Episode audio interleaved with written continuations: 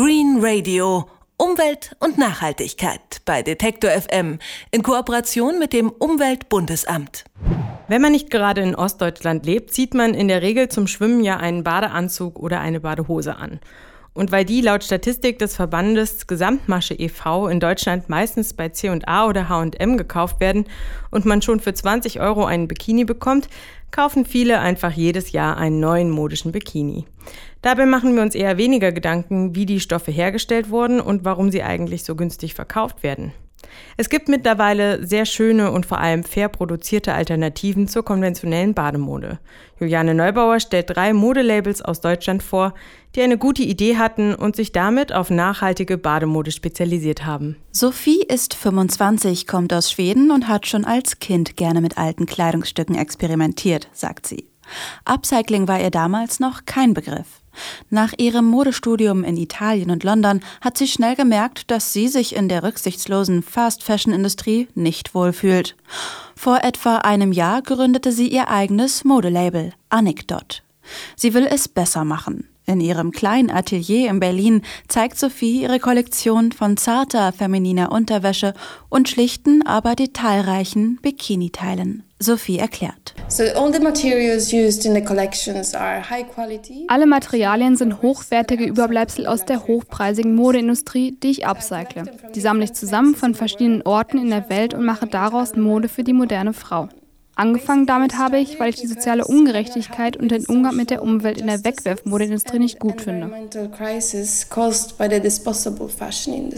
Jedes der rund 40 Stücke ihrer Bademodenkollektion, die nicht an Saison gebunden ist, hat sie selbst entworfen und genäht. Für die Schwimmkollektion konnte sie Stoffreste von der Sportmarke Speedo mitnehmen. Für Bikini-Teile braucht Sophie sowieso nur kleine Stoffstücke. Reste zu verwenden ist dafür ideal. Und selbst das, was bei ihrer Arbeit von den Stoffen übrig bleibt, verarbeitet sie weiter, zu Haargummis zum Beispiel. Wer am Meer baden geht, kann an Müll, der angeschwemmt wird, kaum noch vorbeisehen. Maurizio und seine Frau Sonja haben sich darüber nicht einfach nur geärgert, sondern sich davon inspirieren lassen, erklärt er. Wir haben gesehen in den letzten 20 Jahren, ich als Costa Ricaner besonders, wie sich halt unsere Strände geändert haben, wie viel Kunststoff, wie viel Plastik da rumliegt, wie viel Müll und man deckt, vielleicht kann man diese Leidenschaft, die man für Mode hat, für, für Strandmode hat, es äh, verbinden, einen besseren Ort zu schaffen. Das versuchen sie, indem sie besondere Badeanzüge und Bikinis anbieten unter dem Namen Wood Like Ocean. Eigentlich sehen sie ganz normal aus und fühlen sich auch normal an. Dabei sind sie zu 100 Prozent aus recyceltem Plastikmüll aus unseren Meeren. Die Healthy Sea Initiative lässt an verschiedenen Orten in Europa von freiwilligen Tauchern Geisternetze vom Meeresgrund suchen und die werden in einer Fabrik in der Slowakei zu einem recycelten Garn verarbeitet. Ecronyl heißt das. Und das steckt in den Badeanzügen und Bikinis von Wood Like Ocean.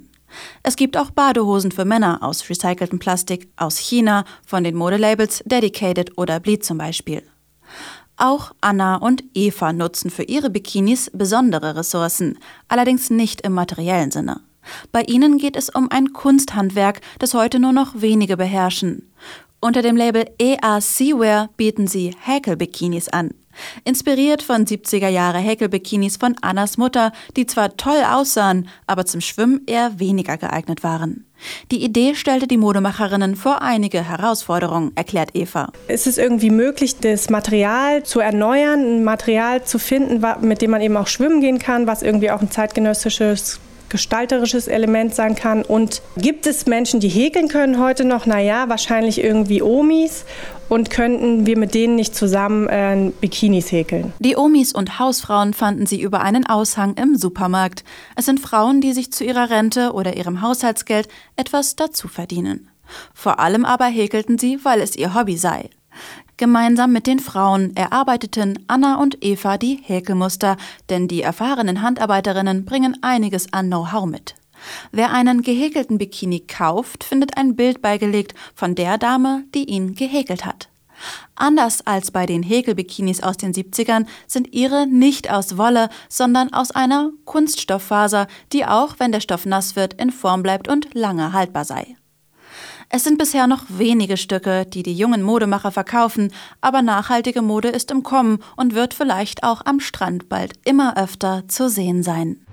Green Radio Umwelt und Nachhaltigkeit bei Detektor FM in Kooperation mit dem Umweltbundesamt.